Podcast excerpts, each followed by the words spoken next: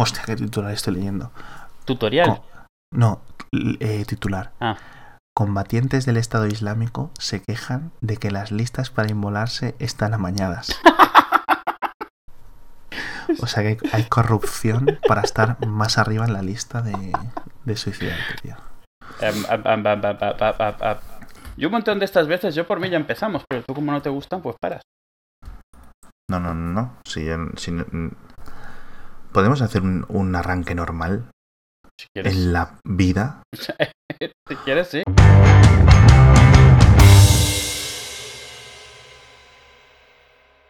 Hola, somos Hacía Falta.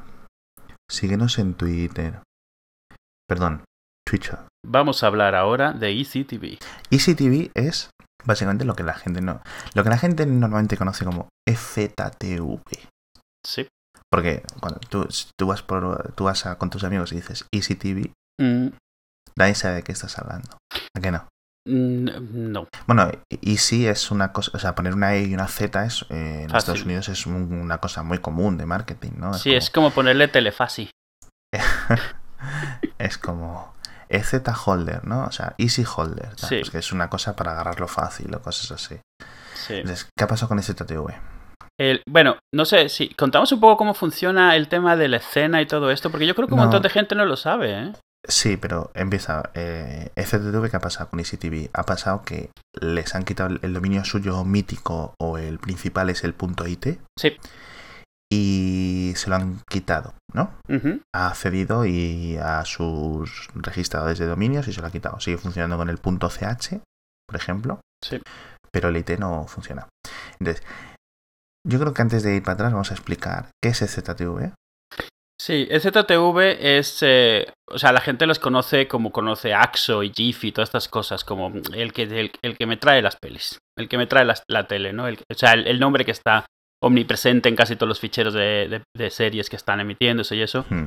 Y, y- y- y supongo que la mayoría de la gente pensará pues que esto es gente que, que copia el vídeo y lo sube y ya está. Realmente ECTV es lo que se conoce como un release group. Eh, entre nosotros, digamos, yo que me bajo de, qué sé, de Pirate Bay, un fichero de ECTV, y de donde se graba, originalmente hay al menos tres o cuatro pasos intermedios. ECTV es uno de ellos. Donde surgen todas estas cosas, hay redes muy cerradas, muy privadas, de la gente que realmente graba los episodios y los distribuye. Estas personas eh, utilizan FTP todavía hoy en día. Sí, no, no, y el cross FTP. Sí, y, y van grabando, a medida que va, se va emitiendo el episodio, lo van grabando. Se va grabando en, en trozos y estos trozos se van distribuyendo en los diferentes FTPs. Eh, la gente que es parte de, este, de, esta, de esta escena eh, es un- son grupos muy cerrados, eh, no hay fácil acceso, no hay webs a las que puedas entrar y, y pides una invitación y te meten.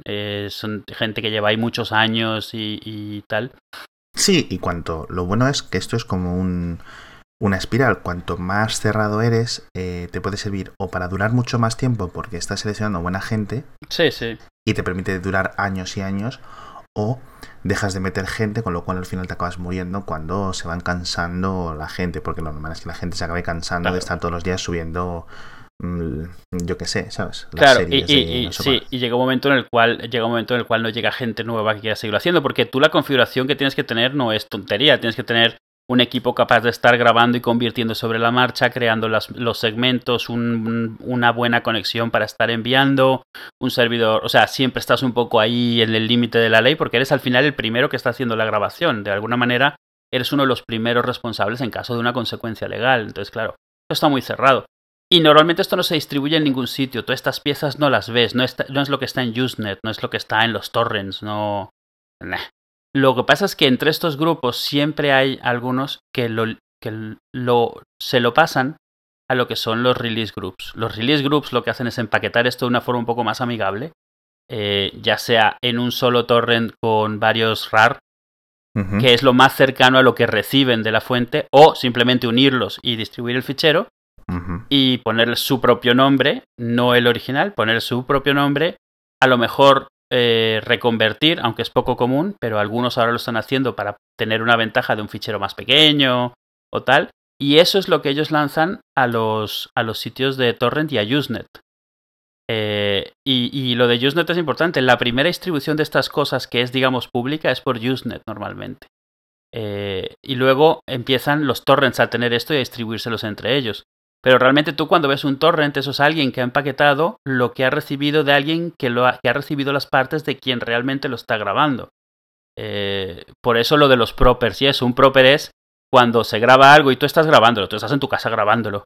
Y tú estás, el que lo está grabando, pues apretando donde vienen los, los anuncios para saltártelos. Y a lo mejor se te pasa en algún momento el anuncio. A lo mejor en un momento aprietas el botón equivocado y grabas la pista de audio alternativa. A lo mejor te pasas de largo o la, y demasiada sí, o demasiada intro o demasiada codificación. Entonces, normalmente hay dos o tres grupos de, de piratería. Voy a usar el término, aunque sabemos el tema de si es piratería o no es piratería, no es para este momento que están peleando. O sea, porque aquí es un tema de reputación. El primero que lo lanza es el que se lleva el crédito, digamos, el, el honor entre, los puntos de internet entre, mm. entre esta gente. Y, además, Entonces, el, resto de grupos normalmente lo que hacen es, en cuanto alguien le ha puesto esto online, como se distribuye tan rápido, no tiene sentido poner otra copia si es de suficiente calidad. Exacto, es una carrera. Es más, lo primero que hacen los de la, digamos, entre los grupos entre sí es ver lo que está subiendo el otro porque en el momento que veas que hay un error, pues tienes oportunidad de que el tuyo salga bien a la primera y el tuyo sea el que se distribuya, porque el otro tiene que hacer un proper. Recordemos aquí que los grupos de Juárez, esto se llama Juárez, aunque realmente ya Juárez era originalmente para software, pero cubre todo lo que es piratería en general en Internet. Los grupos de Juárez tienen estándares bastante estrictos de, de codificación, de tamaño de ficheros, de, de, de códex, de todo esto, ¿no? Cuando la gente se pasó al MP4 y al H264, esta gente seguía publicando en, en DivX y XBit, en códex anteriores, por esas cosas. Y de repente, de un día para otro, empezaron la carrera del H264. Mm. Y, por ejemplo, series de animación, por ejemplo, um, Los Simpson, Padre de Familia, Family Guy, um, Hora de Aventuras, Adventure Time y tal, de repente bajaron eh, de peso los archivos, porque la codificación de H264 para este tipo de ficheros de animación, que son básicamente un, un, color plano ocupando un montón de parte del, del esto, menos ficheros, menos frames clave y tal. Y de repente Los Simpson, un episodio de Los Simpson pasa a ocupar 75 megas en vez de 150, por ejemplo. Y cosas así. Sí, sí. No, de hecho, eso es lo. La, la, la scene cambia de, de, formatos o sea, tiene que esperar mucho porque lo hace solo cuando algún formato está muy sólidamente establecido. Antes de eso, se mantiene el anterior, porque al final de cuentas ellos lo que buscan son dos cosas. La primera, eh, codificadores sólidos que permitan codificar sobre la marcha con buena calidad en tiempo real. Entonces, para eso una tecnología tiene que llevar cierto tiempo ya en, digamos, en usándose. Y lo segundo que buscan es que sea eh, usable, que sea que, apele al, al, mayor grupo posible de gente o de no de gente porque en su caso es realmente de equipos de, de reproductores de, de, discos multimedia Plex de XBMC cosas así o sea está optimizado para eso. Y entonces ellos deciden estándar y no lo cambian a menos de que haya razones para hacerlo.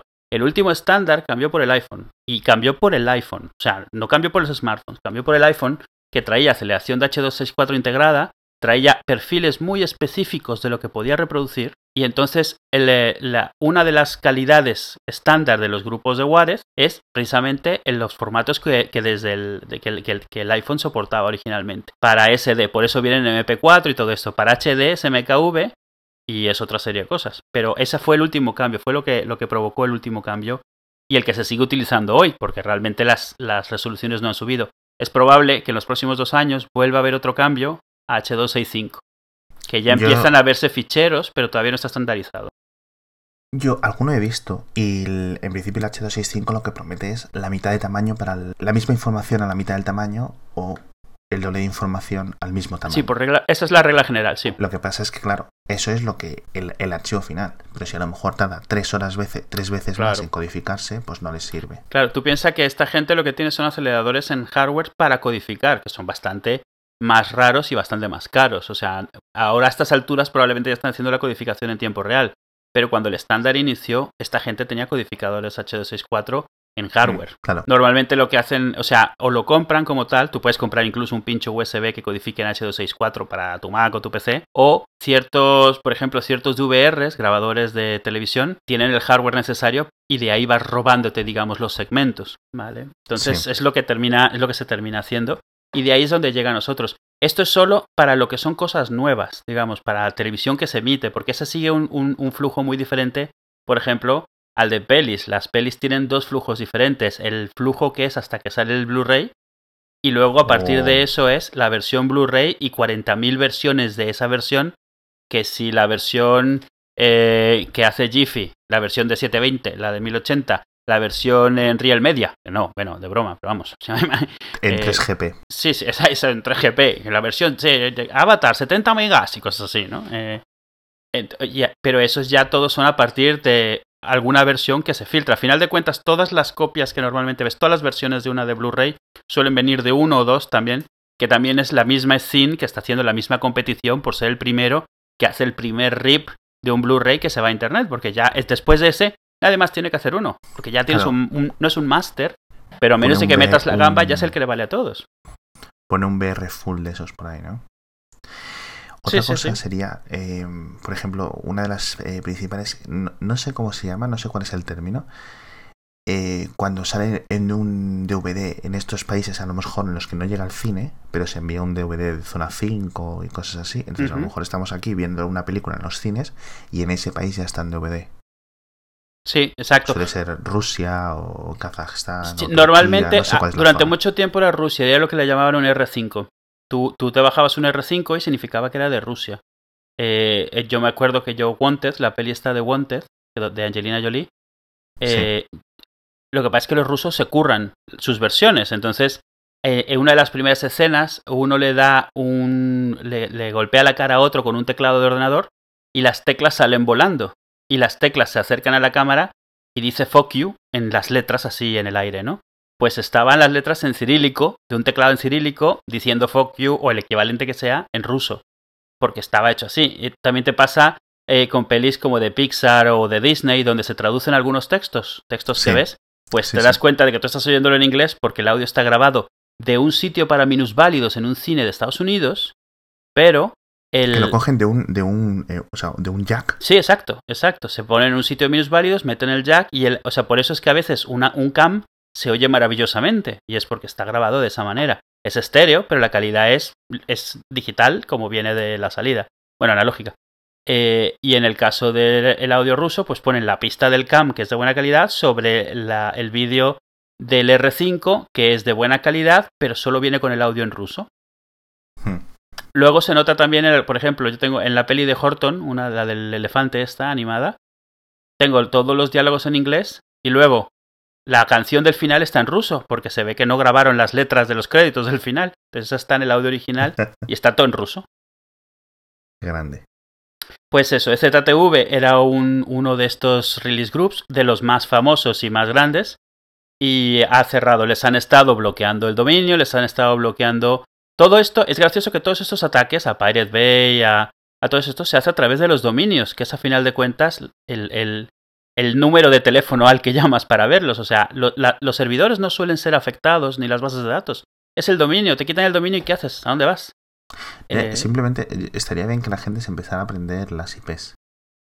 sí, O usar Google para esto. Bueno, al final lo que atacan es Google en el sentido de les envían de MCAs claro, a Google para que no muestre ciertos resultados de búsqueda y ya está. claro. Y Por de cual, hecho, mandar uno a la IP y ya está. Yo me doy cuenta porque yo a veces busco por el hash un torrent para obtener más trackers, para que vaya más rápido, y Google empieza a dar IPs de vuelta, no, no, no, no dominios, sino IPs directamente. Y dices, bueno, a esto estamos volviendo, es como la edad media de Internet, pero bueno. Y estuvieron cambiando de servidor, cambiando de dominio, haciendo lo que hizo Pirate Bay, por ejemplo, o haciendo lo que hizo Kikas Torrents, que es eh, usando sus dominios que tienen en otros sitios, pero al final, el 18 de, mayo, hace una semana, hace 10 días, una semana, han decidido que ya no, que cerraban, que ya estaba bien, que ya estaban hartos. Eh, al final de cuentas, CCTV tiene una década dando guerra. Eh, No, a ver, quiero decir, ACTV yo- sigue funcionando en el punto CH y sigue em- emitiendo, o sea, publican en su propia web Y si su web lo, la bloquean, da igual porque ellos van a seguir autopublicando en, en otros sitios de en Kikas o en Pirate Bay, etc. Sí, no, pero ahí. lo que hay ahora no. O sea, el, el, fundador se llamaba Nova King y ha dicho que sí. se sale, que ya. Eh, para él, STV vale. ya ha terminado. Si lo quieren seguir llevando otros, lo pueden llevar, pero ya. O sea, el CH está cerrado, el IT está cerrado. No, no, en el CH estoy yo. El, el problema, sí, pero es que el CH no es de ellos. Cuidado. Ah. Lo que ha pasado es que los dominios no se los han quitado, los han reemplazado. Los que están ahora son scammers que están colando cosas que no son las que son, tratando de colar spam, malware, eh, metiendo publicidad de esta, la que es, digamos, nociva, de que te instala cosas, te intenta meter cosas. Eh, y tienen, esos tienen ahora mismo .it y .ch. No son ECTV ni, son, ni, ni, están metiendo cosas nuevas de ECTV, están sacando cosas de, de otros sitios, pero ya no son ah, ellos. O sea, es literalmente un clon maligno. Es bizarro ECTV. Amigo. Oh, sí. Entonces, eh, lo que pasa es que los, eh, los ataques iniciales que les estaban recibiendo eran legales. Lo, luego empezaron a recibir estos ataques que le, lo que hicieron fue a Nova King, digamos, le robaron, le, le, le hackearon el mail y con eso pudieron tener acceso a todos sus dominios y se los reasignaron a ellos mismos. ¿Vale? Al final de cuentas, todos estos servicios están automatizados, utilizan mail para verificación de contraseñas, cosas así. Se reasignaron las cuentas y se transfirieron los dominios, utilizando el mail original del chico este. Así que aquí. no hay ninguno de los uploaders originales de ECTV ya en ECTV. El dueño ya no es el mismo, eh, y por ejemplo, Pirate Bay ha dicho que deja, ha dejado de dar soporte a ECTV, a la cuenta de ECTV, porque esa es una de las que fueron secuestradas. Digamos, al tener acceso al email, ah, puedes pedir resetear cuentas en todos sitios, te llega el mail a la cuenta de email que tienes hackeada y empiezas a adueñarte de todas las cuentas. Claro, claro, claro, claro, mm. claro. Entonces, eh, de hecho, incluso Pirate Bay ha puesto un aviso de que ECTV son todo fakes ahora mismo Sí, de hecho entras en el usuario de ZTV en Pirate Bay y no hay nada. Uh -huh.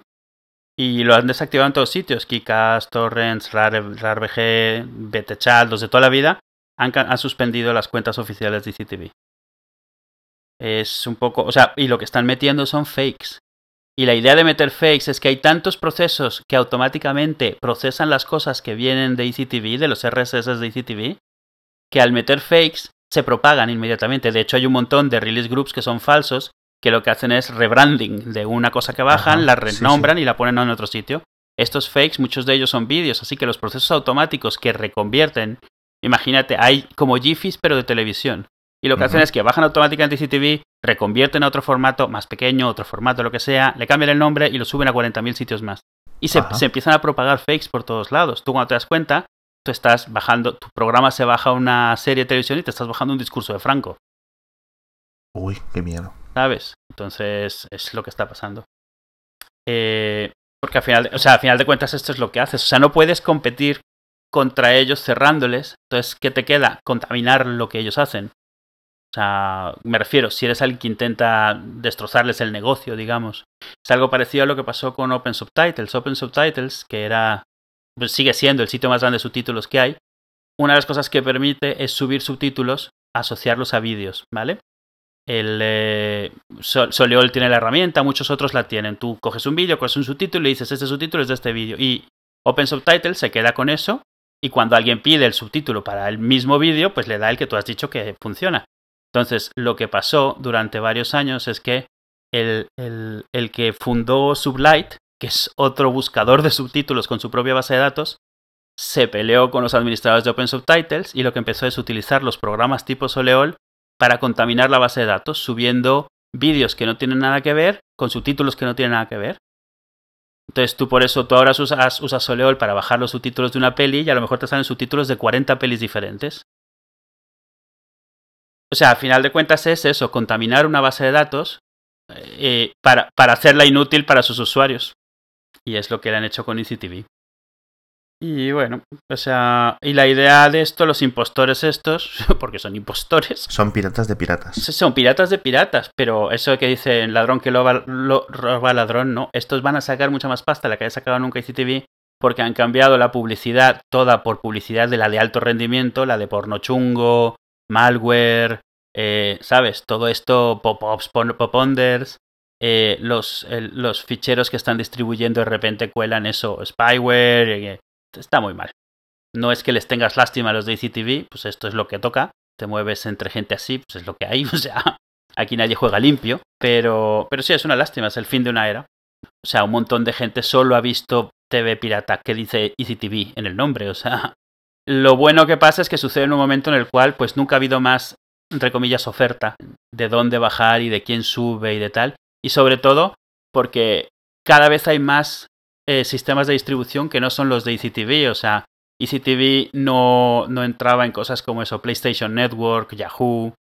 Eh, el Netflix entró muy tarde y le ganaron, otros, ya otros, muchos otros estaban subiendo las cosas porque son sistemas de distribución totalmente diferentes y como ECTV dependía de un SYN que funciona de una manera específica y ellos no generaban los ficheros, cuando empezaron a surgir canales de distribución diferentes se quedaron un poco como, ¿y ahora qué hago? O sea, ¿de dónde saco esto? Porque ellos no generaban esos ficheros. Es verdad, es verdad. Cuando no vienen de, digamos, de lo que es la, la tele por cable normal, estadounidense, o bueno, estadounidense, canadiense, británica y tal, eh, aparecen las cosas mucho más lentas. Iban muy rezagados porque ellos estaban haciendo lo que les hacían a ellos, robándose los otros sitios, robándoselos muy entre comillas. O sea, alguien más los lanzaba y ellos lo hacían el rebranding a ICTV. Al final de cuentas, de todas maneras, las cines, las scenes estas son muy parecidas en, muchos, en muchas de estas cosas. Los cómics son iguales. Los cómics tienes escáneres, que son realmente tres o cuatro grupos haciendo, haciendo el escaneo. Y luego tienes a los 40.000 que llegan después que le cambian las portadas, le cambian la imagen de crédito, se ponen a ellos mismos, cambian la resolución para que sean de baja resolución, le cambian la numeración, cosas así. Pero realmente quien está escaneando los cómics es uno de dos grupos. Hay dos grupos de escaneo de cómics, eh, digamos mainstream, parte de una cantidad de espontáneos que pueden eh, escanear uno o dos. De escaneo de cómic eh, estadounidense. Sí, estadounidense, estadounidense, claro. No me meto. el, manga tiene su otro flujo totalmente diferente, que tú lo conoces bastante mejor que yo, que utilizan, de hecho, las ediciones estas especiales y hacen un montón de preprocesamiento y tal. Y lo que no sé es cómo haga, cómo funcione una vez que surge el primer escaneado oficial, si además de eso hay gente que hace pues la conversión, las versiones, se, se apropia del, de los créditos de quien lo escaneó. Es, es básicamente... Em, de la, esto yo lo conocía hace como hace una década o así. De la forma que funciona es básicamente para el manga japonés, no sé, para el coreano, el chino y tal, eh, funciona de una forma. Hay normalmente algunos grupos que les dicen fansubs o scanlations eh, que tienen eh, lo que son escáneres. Esos gente escáneres son obviamente gente que ve o bien en Japón o bien en algunos de los países en los que las revistas japonesas donde se publican los mangas eh, semanalmente o mensualmente y tal, publican directamente. Por ejemplo, eh, la más famosa donde se publicaba Naruto, Dragon Ball y tal, se llama Shonen Jump. Y este tipo de revistas son unas revistas que son un taco gordo, como unas páginas amarillas, que se publican todas las semanas, cuesta 3 mm, duros, no sé la cantidad en yens, pero vamos, Sí, que es como papel reciclado súper fino. papel Biblia. Sí, eso. Para la gente que se haga una idea, es papel Biblia. O sea, normalmente la gente lo que hace es lo compra y vienen, eh, me lo voy a inventar y que eh, no sé si Luisete de japonismo nos escucha o si no Zordor, eh, que son gente que controla más el tema Japón nos puede comentar.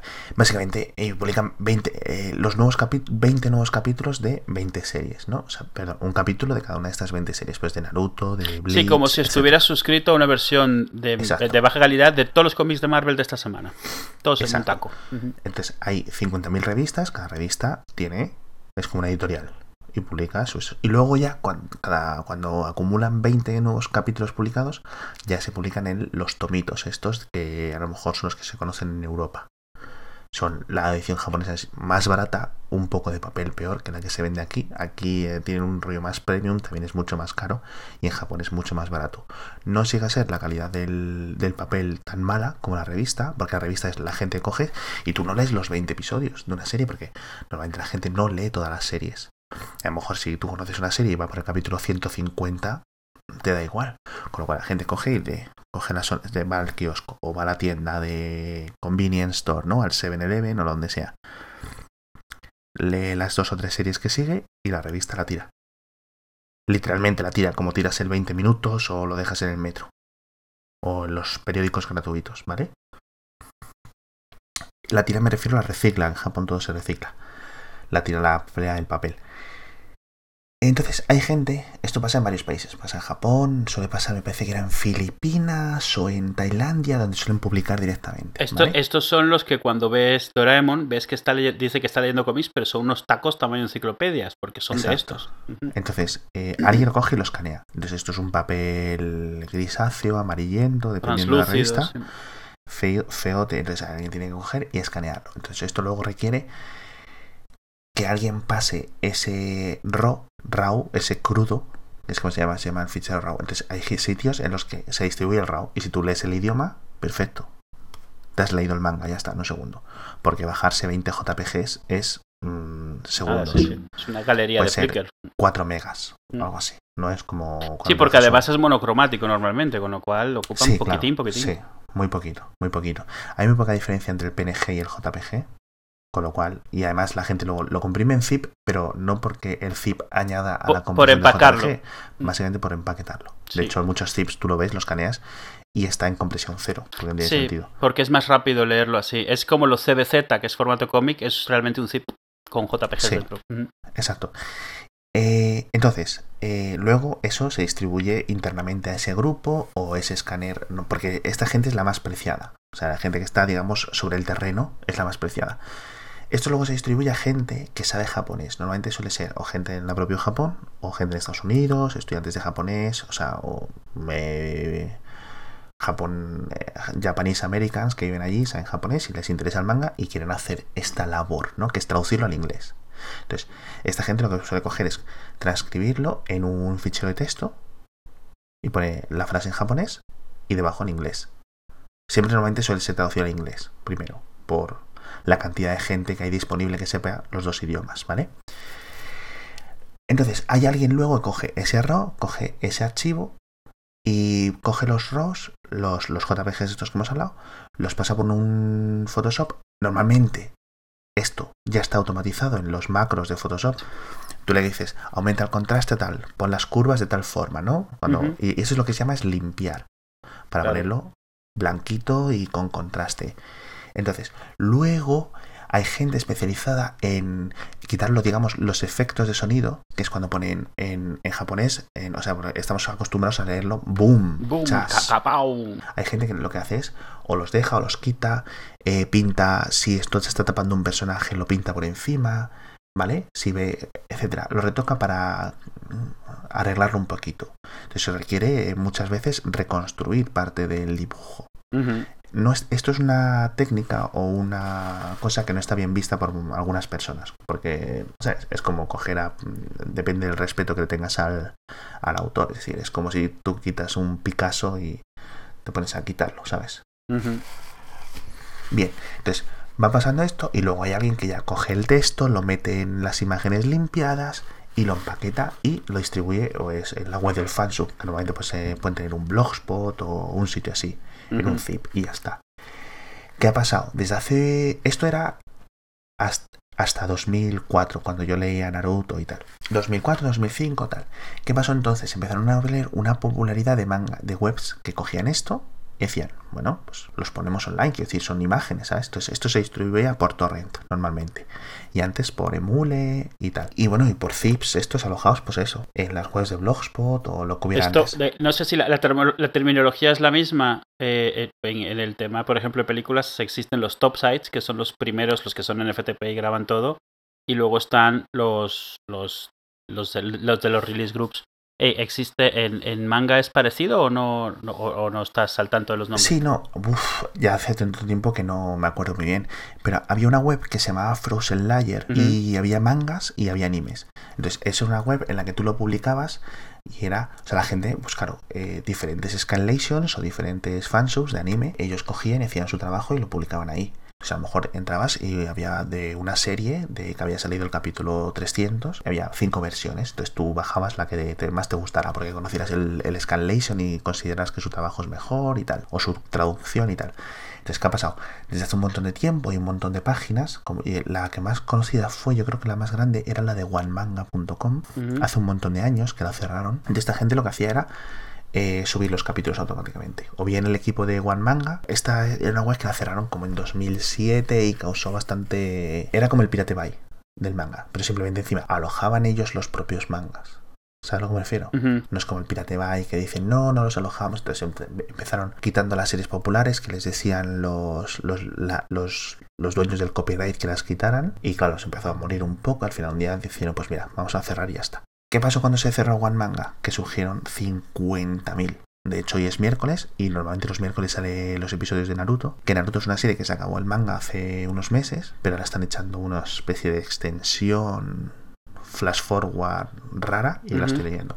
Sois ahí los miércoles, jueves, entonces yo todos los días cojo, cuando a mitad de semana digo, ah, mira, creo que ya habrá capítulo. Entonces voy a una web de estas de online, la que suelo entrar yo es mangapanda.com. La gente que haga lo que quiera.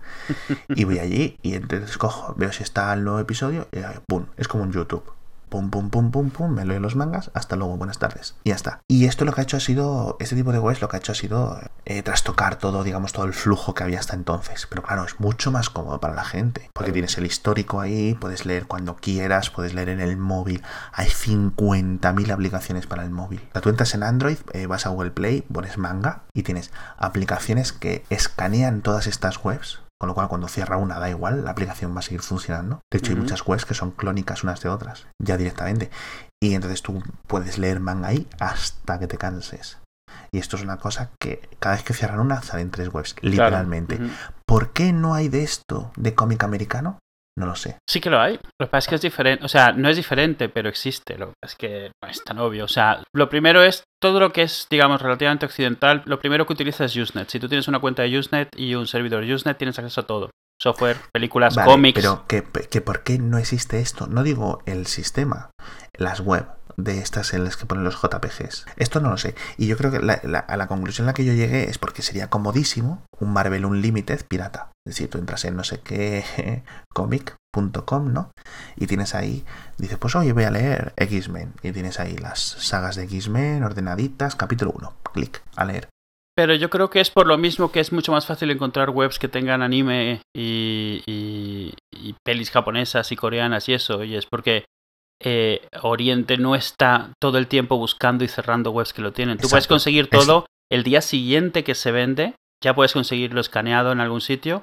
En algún sitio nada privado. A ver, hay trackers privados como Zcult y esos que, que a la hora de que está a la venta ya tienes el cómic escaneado. De eh, hecho, de hecho, cuando cierran estas webs de mangas, no hmm. cierran por presión de Sueisa, que es la editorial propiedad, es decir, Sueisa es la que la dueña de Dragon Ball o la dueña de Naruto, ¿vale? Es como... Entonces luego Sueisa licencia, por ejemplo, en España Planeta de Agostini, me parece. Suele ser la principal o norma editorial y cosas así, ¿vale? Sí. En Estados Unidos suele ser, eh, lo suelen licenciar a una compañía que se llama Biz, V-I-Z. Y es Biz cuando tú entras en una web de manga y, vas a leer un no sé cuál capítulo y te dice, hemos quitado esto a petición de Biz. Claro. O sea, es la de, es la, es la relicenciadora de Estados Unidos la que pide que quiten eso. Yo creo que lo que molesta realmente es que se distribuya en inglés, porque cuando se distribuye en inglés lo empezamos a leer todos. Si se distribuye en japonés nadie lo lee, porque al final Japón son la gente que es y la juventud en Japón es muy poca. Mm. ¿Vale? Entonces, cuando una vez que se distribuye en inglés, lo leemos en Latinoamérica, lo leemos en España, lo leemos en el sureste de China, que es el mercado que realmente yo creo que le molesta a Suiza, que es el que se queda para ella para sus licenciadoras o algo así. O sea, yo me acuerdo de esto de leerlo hace tiempo, que era Suecia la que republicaba bajo diferentes nombres en Filipinas, Tailandia, China, etcétera, ¿vale? De hecho, de hecho, una época mm, debía de haber un problema de escaneadores en Japón y hubo eh, retrasos con, digamos, suele ser bastante mm, constante. Es decir, pues yo digo, yo entro los miércoles a leer tal serie o la gente entra los viernes a leer tal serie. Entonces, y se subían los, las RAWs, tú entrabas en las webs de RAWs y estaban en China. Mm. Y era porque estaban sacándolos de China. De hecho, otra cosa extra que me gustaría comentar que es bastante curioso. Muchas veces esto se distribuye de en Japón, o sea, en japonés, en no sé cómo. El caso es que por lo visto, según la gente de más entera que me lo explicaron a mí, cuando yo estoy leyendo el Naruto, digamos, 649, me lo voy a inventar, lo estoy leyendo antes que un japonés. O sea, antes que alguien que un japonés que ha ido al kiosco a comprarlo. Porque lo han sacado de no sé qué país que va antes, con lo cual, y esto creo que es así, ¿vale? No, hace muchos años que me lo explicaron. O sea, cuando yo estoy leyendo un capítulo un miércoles, ese es el capítulo que se publica a lo mejor el lunes siguiente en Japón. Con lo cual es doblemente curioso, ¿no? Pero bueno, en fin. La, la escena no es tan complicada, es bastante sencillita. Sí, una vez que lo... A ver, lo que, lo que pasa es que como hay mucho secretismo, como no estés... que no cuesta mucho meterse hasta cierto nivel, a partir de cierto nivel esto es como, como si fuera el FBI, pero hasta cierto punto, en cuanto empiezas a rascar, te das cuenta de que realmente es algo relativamente simple, a ver, simple, muy organizado, pero simple, que se vuelve gigantesco por, por la cantidad de gente que hay en Internet, la cantidad de interés que hay y lo fácil que es montarte algo así. O sea, es... eh, o sea, te imaginas que es algo así como, como las pelis estas de hackers, así súper...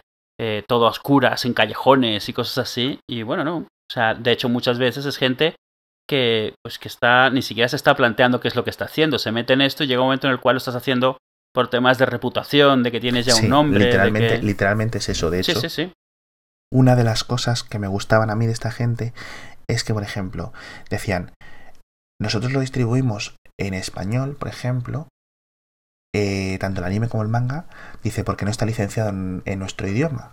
Y en cuanto lo licenciado no sé qué compañía, aunque tardara un año luego en llegar, ellos dejaban de, de poner esa serie. Es decir, eliminaban de sus blogs eh, o intentaban que no se redistribuyeran y tal. Luego al final, ya te digo, esto dejó de funcionar, eh, otros grupos eh, han intentado seguir, da igual, o sea, da igual, ahora mismo da igual que esté licenciado en tu país, la vas a poder ver en 50, por 50.000 claro. personas. Claro. Y suele haber los fansubs o los scanlations, como los quieras llamar en cuanto se refiere a mangas, va por épocas. O sea, de repente hay uno que sube, que lo hace todo muy bien, intenta hacer los mangas más populares, tal, lo hacen en tiempo. ¿Qué pasa? Estos son gente de 18 años, 20 años, Ujú. 25 años como mucho. Y se cansan. Les dan un trabajo, tal, Claro. cosas así, ¿no? O lo que La sea. vida se real les aburren, alcanza. tío, de- se aburre de hacerlo todas las semanas. Y al final el grupo muere. Y son sustituidos por otro y así, así, así, así. El caso es que eh, por alguna razón o por otra, nunca hay un vacío. Porque cuando un grupo empieza a hacerlo tarde, otro lo coge y lo sustituye. En el momento que se distribuye rápido, ese nombre, ese grupo coge nombre y ya está. O sea, solo falta que un, un scanlation lo haga mal o lo haga tarde durante un mes para que se, ya nadie le lea a, a nivel de calidad. Mm. Había un grupo, no me acuerdo cómo se llama, cuando yo leía Naruto hace un mogollón de años, que lo hacía súper bien. Inane, Inane se llamaba, Inane. Inane.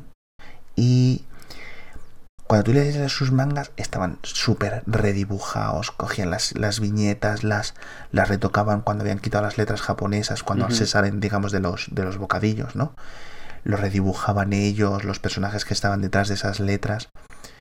Lo ponían todo súper ordenadito, todo con mucho contraste, redibujaban los bordes de las viñetas, tardaban un montón, ¿vale? Sí. Entonces mucha gente decía, bueno, yo me espero dos días a que salga la versión de Inane, decían mis colegas. Y a ver, luego cuando tienes tú, cuando eres un junkie del manga y tú lo que quieres es leer el capítulo no sé cuantísimos, te da igual como sea.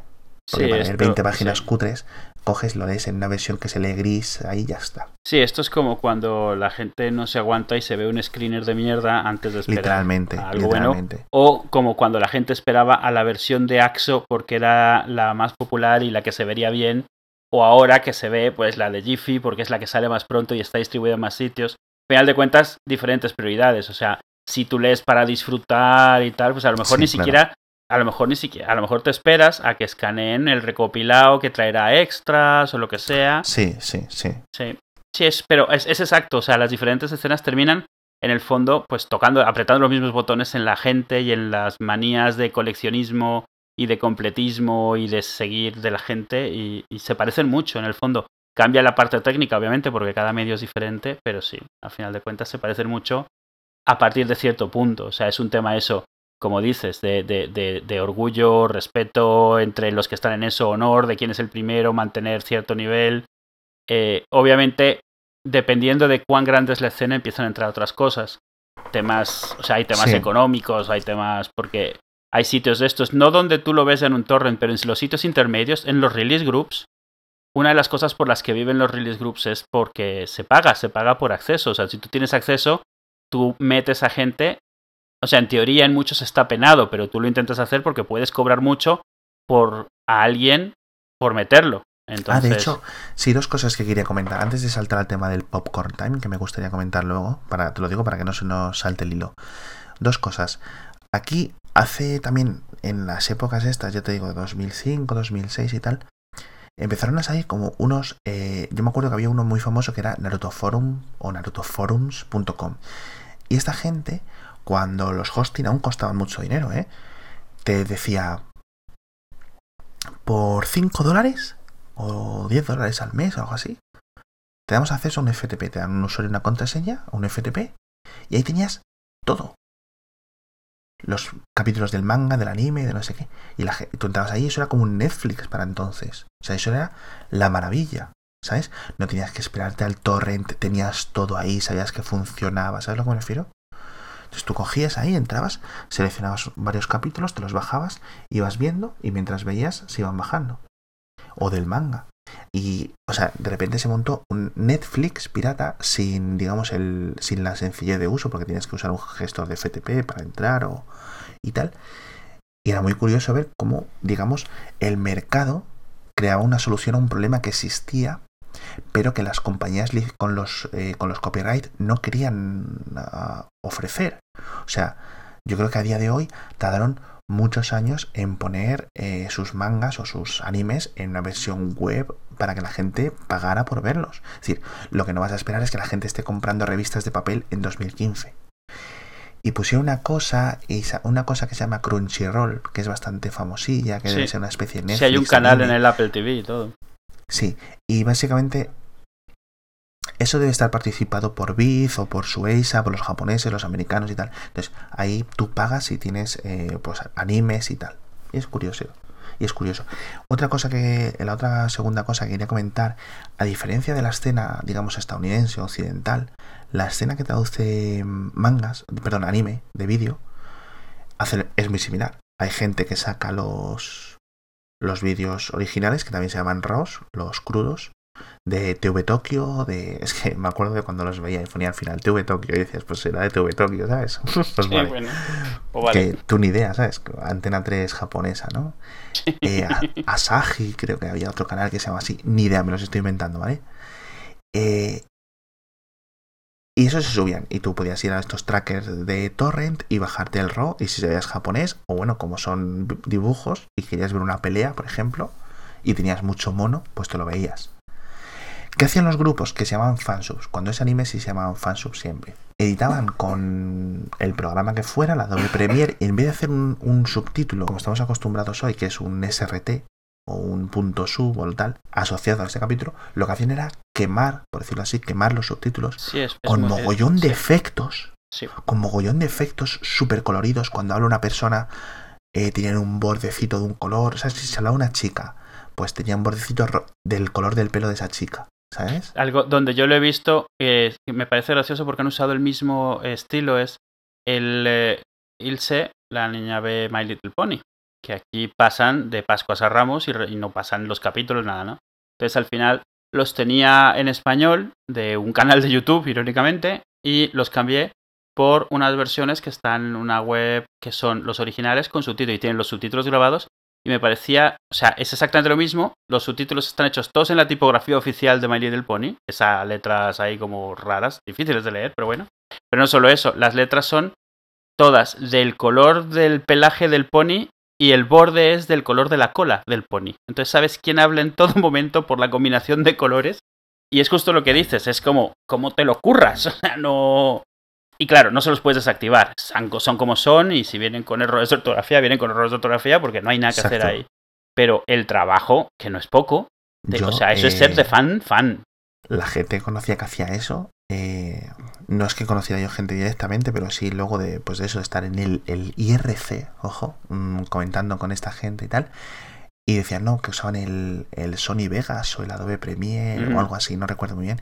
Y a lo mejor echa- y echaban rato, rato largo, ¿eh? Para traducirlo. Porque ahí, claro, ahí te- la- la- los fansubs, normalmente en España, pues no hay nadie que sepa, hay muy poquita gente que supiera japonés. O la gente que sabía japonés, pues al nivel era el que era. Con lo cual, un anime destinado a niños tiene un lenguaje, un vocabulario, un léxico, ¿vale? Más, más accesible, ¿vale? Más, más, más sencillo. Cuando te pones a traducir a Monster, por ejemplo, que es un anime de un médico que vive en Alemania o no sé qué o algo así, pues ya tienes que tener un nivel de japonés bastante grande. Básicamente pues, te meten palabras en alemán, te meten palabras médicas, de medicina y tal, con lo cual tienes que saber las cosas. Y para acabar, me gustaría comentar contigo, eh, en Shataka, yo no pronuncio Shataka, yo, pro- perdón, ¿cómo lo pronuncias tú este dominio? Ataca. Shataka. Yo sí creo que ellos, cuando fueron los premios, Shat- creo que le dicen Shataka, pero depende a quién preguntes. Yo creo que incluso dentro del, del equipo de Shataka hay Sí, gente que pronuncia Chataka. Es, es otros un nombre Chataka. inventado, es como mi nombre, que yo mismo lo pronuncio con el acento en la U o en la O, dependiendo cómo me pille ese día, así que... Vale, vale, vale. Entonces en shataka.com eh, Javier Pastor publicó una entrevista que había hecho a la gente de Popcorn Time. Que no sé por qué me da que esta gente es argentina. Es Argentina. Sí, sí, eh, no sé si es que lo había asumido yo, lo había leído en alguna parte o qué ha pasado. Todo el mundo sabe que es Popcorn Time. Popcorn. Time es básicamente el Netflix piratilla eh, que viene con un torrent construido dentro y en vez de descargar los ficheros los va convirtiendo al vídeo y los vas viendo directamente. Sí, los va viendo sobre la marcha, a medida que los va bajando. Son varias APIs una encima de otra, una que pone sub- una que hace lo que hace Soleo, el que busca el subtítulo. Sí, realmente, realmente es muy. O sea, a ver, técnicamente es muy simple. El mérito que tiene es otro, no es técnico. O sea, es la, la, la ocurrencia y, y bueno, el, el marketing. Eh, pero técnicamente son tres APIs una encima de otra. El- los torrents, por un lado, eh, la información que bajan de, de, de MovieDB o de IMDB o de lo que sea, los pósters y los subtítulos. Sí, donde Eso es lo que hace. póster y el... Sí, o sea, exacto. Es, es- ahí empieza y acaba. Y- iba, decía un poco que la ocurrencia, pero realmente eh, Popcorn Time es la versión exitosa de Cloudberry, que vino antes, y de, y de StreamCup, que vino antes, que hacían exactamente lo mismo, pero no se vendieron bien, no fueron... No, yo creo que en parte también, como no eran entre aficionados, en vez de ser, pues eso, en un mercado latino, español, que aprecia mucho más esto, digamos, eh, no tuvieron el mismo éxito. Realmente el invento no es suyo, pero la implementación es cierto que ha sido un exitazo. Cuando salió Popcorn Time, yo me acuerdo, se lo comenté a mi hermano y digo, saca una aplicación que tú coges, la das, es, le decía yo, por detrás es un torrent, pero tú le das y empieza a funcionar. Y si le decía, y si tienes una conexión bastante tal, y sin- yo sin haberla probado, le vendí la moto a mi hermano y lo probamos en su ordenador y funcionaba fantástico. Y luego encima, versión para Windows, versión para Mac, versión para Linux, versión para el Android, versión para el iPhone, luego posterior. Y la gente, claro, yo entiendo que la gente dice, bueno, pues me instaló esto en el Android y es que no tengo que hacer nada, o sea, que no tengo ni que ponerme a pensar. Voy, le doy a Robocop y veo Robocop. No tiene más. Yo no lo no suelo, digamos, tirarle mierda. A mí no me gusta porque no me gusta, o sea, no me gustan las fuentes que utiliza, no me gusta eh, cómo desvirtúa todo el concepto de torrent y de P2P. Eh, siento que hace más daño que bien al sitio del que vive y del que se aprovecha la gente. Pero muchas de estas cosas son, digamos, eh, temas filosóficos, no, no de técnica. La realidad es que es, para mucha gente es lo suficientemente bueno como para ser lo único que necesita. Y eso es la verdad. O sea, no, es como tener un Plex, pero no tienes ni una sola de las películas, tiene todo ahí, o un Netflix, tienes todo ahí y lo empieza a bajar a una calidad que te parece aceptable, con unos subtítulos que con frecuencia son aceptables también. Eh, y mucha gente esto es todo lo que necesita. Es cierto que puedes alegar que la calidad con frecuencia no es muy buena. Sí, la barrera, el, el, el baremo mínimo de la gente está muy bajo. Sí, sí, y, y yo lo entiendo, porque comparado con tú, tú, intentas ver alguna otra cosa y en cuanto te empiezan a contar que tengo que poner qué, que tengo que tener qué, que tengo que saber qué es qué, ¿sabes? O sea, yo lo entiendo. O sea, comparado eso con una web o una aplicación que abres y empieza a funcionar y te aprietas una, una... Es como si entras a IMDB, pero cuando aprietas el póster empieza a reproducir la peli. ¿Sabes? O como si entras a Amazon y empiezas a ver la peli. O sea, literalmente. O sea, es, es eso. O sea, es Netflix sin pagar. es cierto que la calidad es, eh, Sí, sí. es baja. Bueno, a ver. O sea, no si- baja, no, no, no es baja, es, eh, eh, es de Jiffy. Lo- bueno, originalmente al menos era de Jiffy todo lo, lo que hacían. Eh, ahora tal vez están utilizando otras fuentes. Pero, y, y- y, por ejemplo, Open Subtitles, el API que utilizan, pues coge el primer subtítulo que es, que normalmente si pides en español está traducido por Google. Pero tampoco, oye, de nuevo, la gente estaba acostumbrada a bajarse screeners. O sea, no, no, no- o sea, esto está muy por encima de lo que mucha gente se bajaba en la mula y cosas así, entonces es normal que, que a la gente le guste. Eh, el problema que yo le veo es de otro tipo, o sea, es P2P que no hace seeding realmente porque solo está compartiendo por torrent mientras ves, en cuanto dejas de ver se corta y ya no has compartido más, no llegas a 1.1 ni por casualidad. Es, eh, es, es eh, desvirtúa el protocolo de torrent porque torrent está definido específicamente para que no bajes los cachos en orden y para poder hacer reproducción tienes que bajarlos en orden. Entonces, Claro, de, de hecho, el protocolo torrent que estuve leyéndolo el otro día, lo que hace es dar prioridad a los, eh, a los trozos que estén que sean menos populares Claro, en el exacto. enjambre. Es decir, digamos, de un archivo lo divide en trozos de mm, 128 kilobytes, por ejemplo. Me lo estoy inventando, no recuerdo de cuánto es cada trozo. Sí, de- no, lo defines por torrent, pero es cierto. O sea, los, los chunks que le llaman los Es prioriza de acuerdo a, a- a lo, lo- lo comunes que son, digamos, en la Es una red. forma de, de asegurarse de eh, que nunca va a faltar un, es el trozo ese. Cuando estamos todos compartiendo, por ejemplo, en el emule, estábamos todos compartiendo el 99,8% y faltaba unos kilobytes que nadie tenía. Y como eh, por entonces no existían en caso de vídeo, pues lo puedes apañar intentando que el reproductor de vídeo se inventara el índice o ignorara el índice. Entonces, hoy más o menos en día VLC, por ejemplo, es suficientemente potente como para ignorar. Como si tienes el 99,8% de un vídeo, VLC te lo va a reproducir bien. Sí, Más sí. o menos. Hará un momento en el que Pero hará claro. un salto y ya está. Cuando era software o cuando es un zip, ahí se acabó el tema. No hay más que hablar si no tienes el 100% completo. Entonces, la ventaja, la gran innovación del protocolo torrent ya por hace 12, 15 años, cuando salió este tema, era ese, era que era muy difícil que se perdieran los archivos. Es decir, incluso cuando solo un par de personas lo compartían, a lo largo de los meses, siguiera estando ahí disponible. Y era por eso, porque en cuanto alguien se, alguien conectaba a ese hash, a ese enjambre, lo primero que le daban eran las cosas que menos había. Con lo cual era, era digamos, una espiral o, una, o era una- un método de feedback del propio archivo. Era el propio archivo intentando luchar por su vida, por decirlo así. Entonces, claro, eh, lo que dices tú, el- esta cosa es que coge el, el chunk 1 y si no es el chunk 1, lo descarto Sí, lo empieza a buscar por todos sitios. Y a lo mejor si es el 3 lo guarda, pero si es el 2000 lo, lo ignora porque no lo necesita todavía. Exacto, eso lo que hace es desvirtuar. Lo que hace es que se creen un montón de, de clientes compartiendo el chunk 1 y cero gente o muy poquita gente compartiendo el chunk Sí, 1000. el Realmente es una máquina de hacer leechers. O sea, porque no hay seeding real, estás. Porque necesitas eso, hacer montones de conexiones para maximizar la posibilidad de pillar el chunk que necesitas. Exacto. Mientras cual que un cliente que- normal abre todas esas para pillar todas, todos los chunks que puede. Con lo cual lo que hace encima no solo hace leeching sin compartir el ratio, porque si al final compartieras, sino que sobrecargas de sobrecargas el sistema, es decir, sobrecargas a los otros clientes que están compartiendo ese archivo. Si es cierto que, por ejemplo, en los últimos años ha, eh, han llegado la existencia o la popularidad masiva de los lo que le dicen los seedboxes, que son básicamente clientes de torrent puestos en máquinas virtuales, en internet o en servidores y tal, que lo que hacen es bajar el torrent y luego tú vas y lo sacas de ahí, lo que haya descargado ese, ese torrent, y tú le configuras cuánto quieres que comparta. O incluso la gente, por ejemplo, de ZTV, que estamos hablando, los de EasyTV, usan seedboxes para hacer una un seed inicial, un semilla, o sea, hacer la plantación inicial del, archivo. Es decir, que cuando la gente llegue, antes de que aparezca en ZTV, ya haya suficiente, ya se haya distribuido lo suficientemente entre varios usuarios iniciales con suficiente ancho de banda de subida para que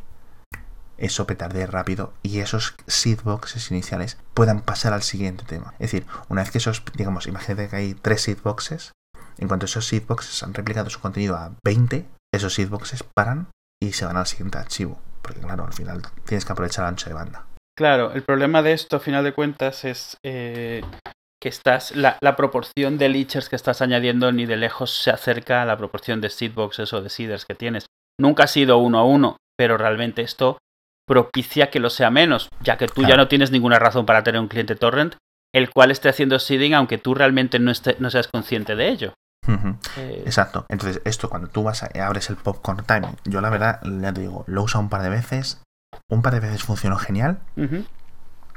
Te estoy hablando hace un año. ¿Cuándo salió?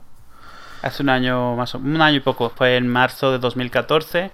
Te digo, un ¿Qué? par de meses después de que saliese en Cloudberry Box y, y, ¿En serio? StreamCup, ¿Qué, sí. qué- qué jovencito es esto.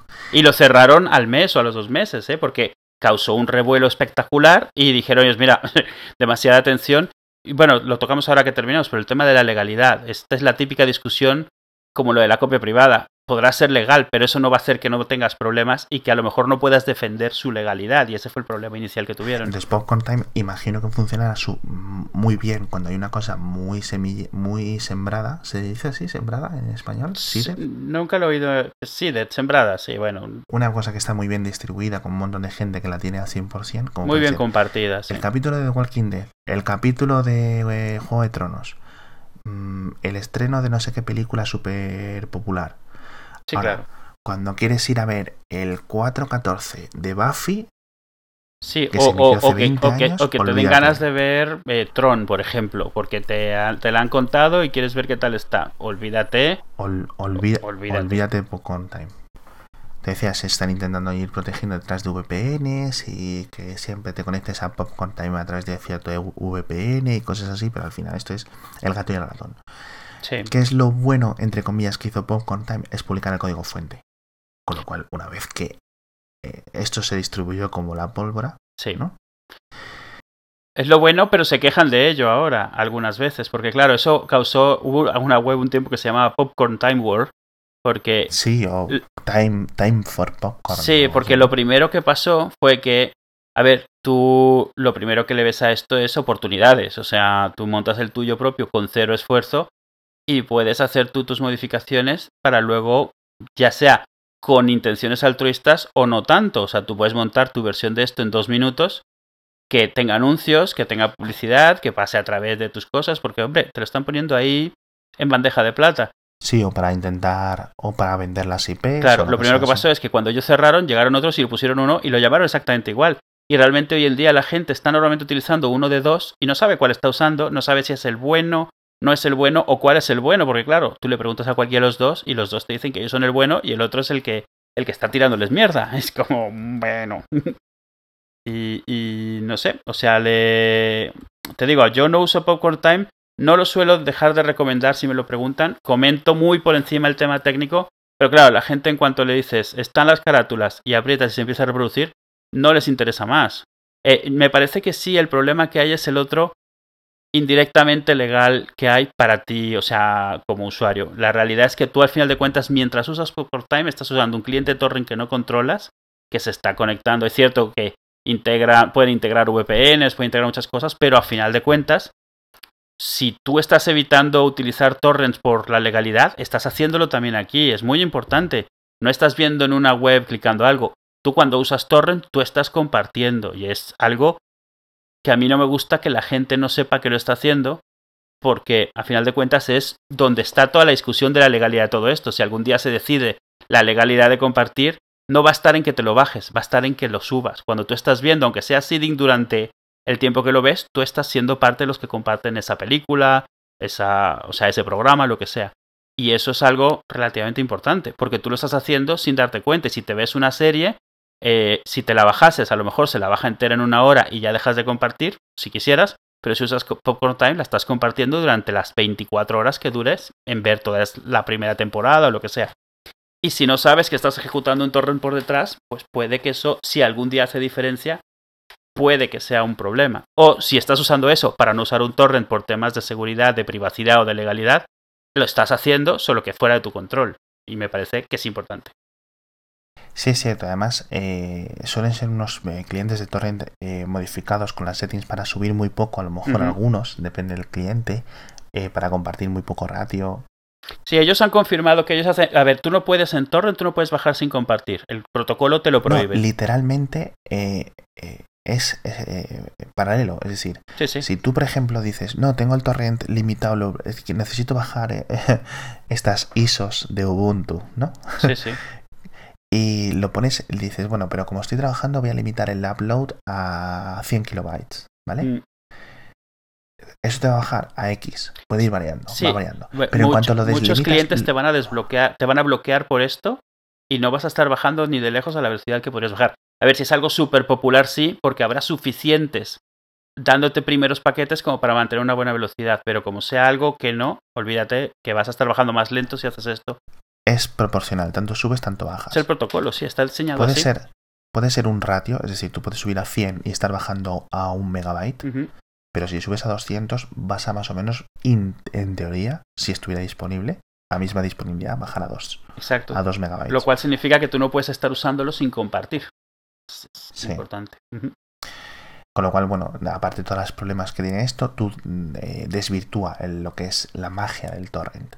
No solo eso, sino que encima a lo mejor esto puede estar encriptado, perdón, cifrado, puede no estar cifrado, porque recordemos que el- hace un montón de tiempo el, lo- el protocolo torrent añadió la opción para que esto, el tráfico entre clientes estuviera cifrado, no la IP, es decir, la IP tiene que ser pública, porque de alguna forma los otros ordenadores Claro, tienen contacto Porque eres con un servidor, ordenador. exacto. Claro, pero sí es cierto que no se sabe qué están pasándose entre ellos. Al no ser, si tú estás en la red, es decir, si tú estás en el router, no sabes qué torrent, qué trozo de qué torrent está pasando. No, la Si única, la, forma en la que tú tienes de saber quién está haciendo qué es una de dos. O tú mismo tienes un cliente torrent, entonces estás viendo los Exacto. peers, o tienes un tracker, digamos. Eh, imagínate que alguien adquiere control de, de OpenDemoni, que es el tracker de Demonoid que sigue ahí dándolo todo. Pues eh, sabría todos los clientes que están compartiendo todos los ficheros que estén Exacto. compartiendo. Que tú puedes poner aceptar que solo clientes cifrados, ¿no? Que es la opción de mayor seguridad que te da el protocolo BitTorrent. Es decir, que tu torrent para compartir ese archivo solo se conecta a otra gente que lo está compartiendo de forma cifrada. Perfecto. Si yo soy ah, el estudio universal, pongo un cliente de torrent, pongo a compartir ese archivo, yo tengo tu IP. Ya, da igual. Y sé que estás compartiendo ese archivo. Sí, así es. Ya está, nada más. Y ese es el gran problema en principio del protocolo torrent. Sí, por eso mucha gente considera válido, no válido, quiero decir, considera eh, que compensa pagar por un servicio como put.io, que es un cliente torrent que está siendo hosteado en otro sitio y en el cual luego te conectas en plan Dropbox y te bajas los ficheros que ha bajado de los torrents que le has dicho. Eh, Sí, sí, es- tal cual. claro, está. es un sistema, es un servicio de pago, porque ellos son los que están es- poniendo el cuello ahí eh, Exacto, en tu es nombre. un seedbox. Ujú. Es un seedbox y claro, muchas de las cosas que le pides realmente ya lo tienen porque alguien más lo ha pedido y lo tienen guardado. Claro. Entonces, claro, Te lo baja inmediatamente, no te lo baja, te lo deja acceder. Es como, es como Dropbox. En Dropbox, Mide- si tú subes un fichero que alguien haya subido ya antes, de repente aparece, no lo sube, aunque mide a 4 gigas. Eso, eso era en el principio de Dropbox. Sí, pero vamos, era lo mismo. Por temas de seguridad. Sí, pero era lo, lo hacía eso, a final de cuentas. Sí, sí. Ah, eh, Putio sí lo hace. Eh, Dropbox. Sí, pero Putio anuncia que lo hace directamente, o sea, no lo No, no, claro, claro. No hace una copia de archivos. Es gastar, es gastar es disco duro. Mm. Eh, Dropbox por temas de privacidad hace tiempo que cada capítulo, o sea, aunque pongamos tú y yo el mismo archivo, con el mismo, digamos, el mismo código, el mismo bitcode, ¿no? El mismo ex, Sí, el mismo el fichero. mismo fichero literalmente idéntico, va a, va a ser distinto, lo voy a subir por doble frente, lo va a alojar dos veces, etcétera. Ujú. No, no simplemente te va a crear un archivo o un archivo, ¿cómo se dice? simbólico a mi archivo. Que lo raro.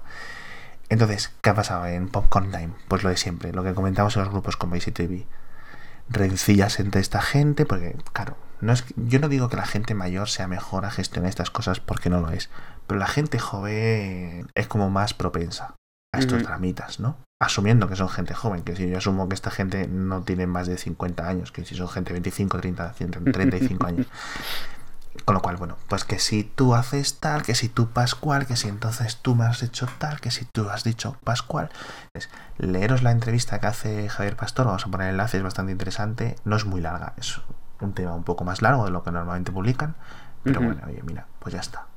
Y que no pasa nada, que en cuanto quiten esto va a salir otra cosa. Si es Bueno, que... esa es la otra. Lo, lo, que, lo, que, lo bueno que tiene esto es que, aunque no lo uses, su existencia está obligando a los distribuidores y a las productoras a, a pensar en formas poco a poco de ir de ellos dando la comodidad.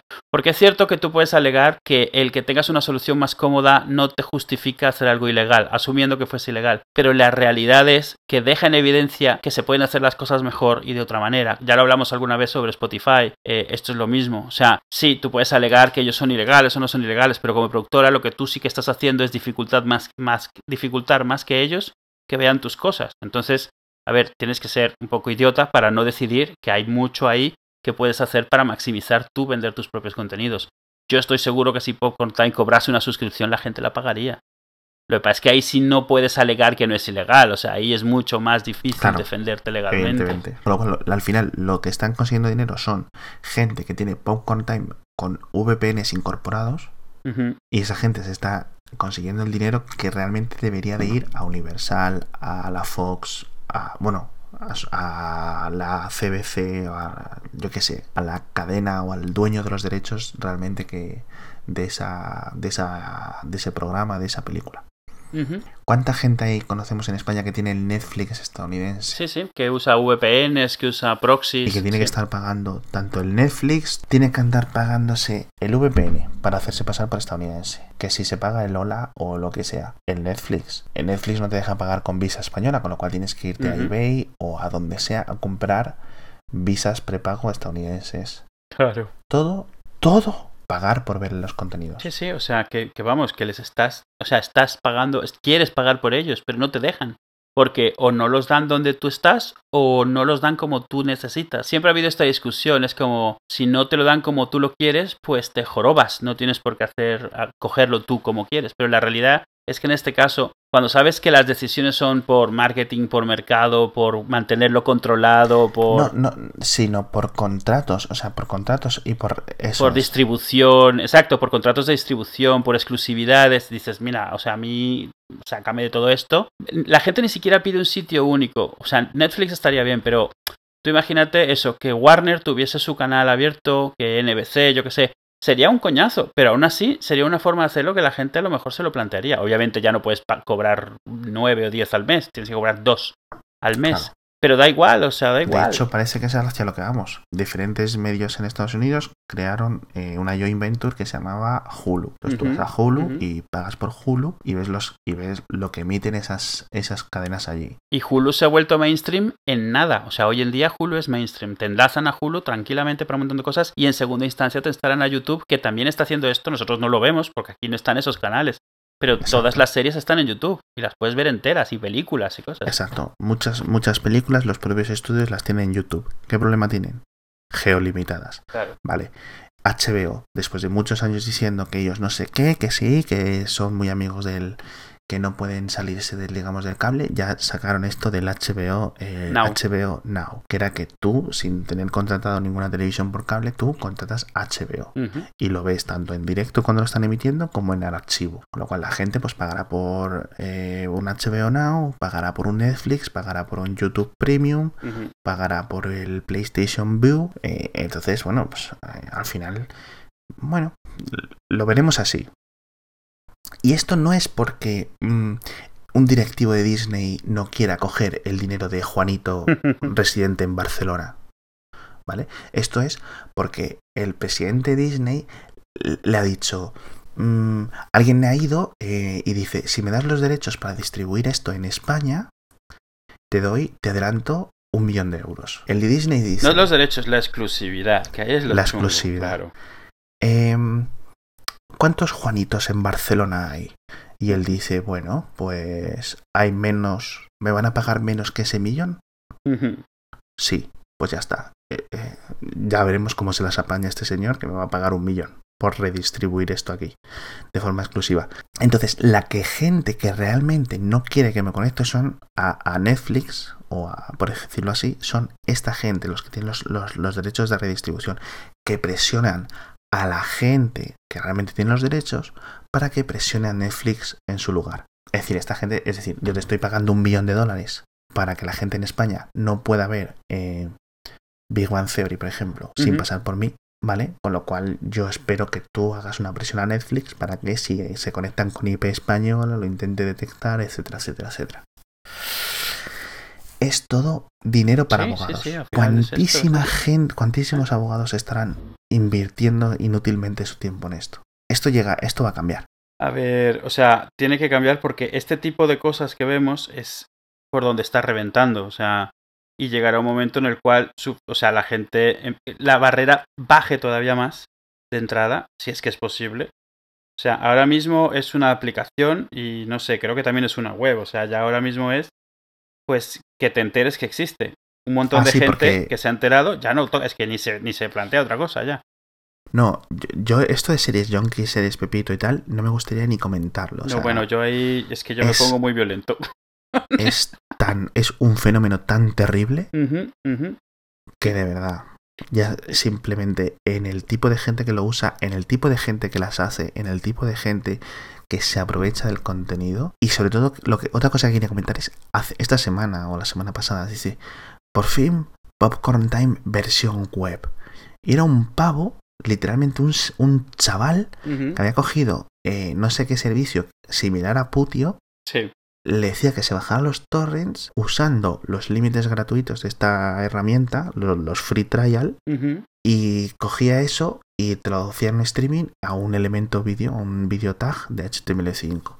Decían, Popcorn Time en la web, se van a cagar. Cuando a, esta, a este paisano, a este chiquillo, se le acabó el límite gra- gratuito, porque claro, una vez que esto sale en NextWeb, en Gizmodo, en Engadget y tal, Sí. pues dura cero, porque se le acabaron los gigas gratis y el servidor este que no era Coin, Coin, Coinio o algo así, o algo así, que era como un putio, le cortaron el chorro, el chico tuvo que cerrar la web porque dejó de funcionar.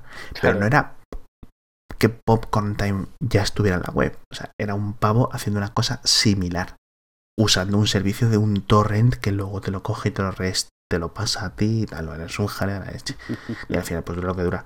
No es que tal. Que ojo, esto va a llegar. Es decir, el momento. O sea, los navegadores web ya casi pueden hacer torrent con JavaScript. Sí, sí, sí. O sea, y esto sí, que la cada, gente vez, sepa ya. cada vez la limitación es menos de, de CPU y de cosas así.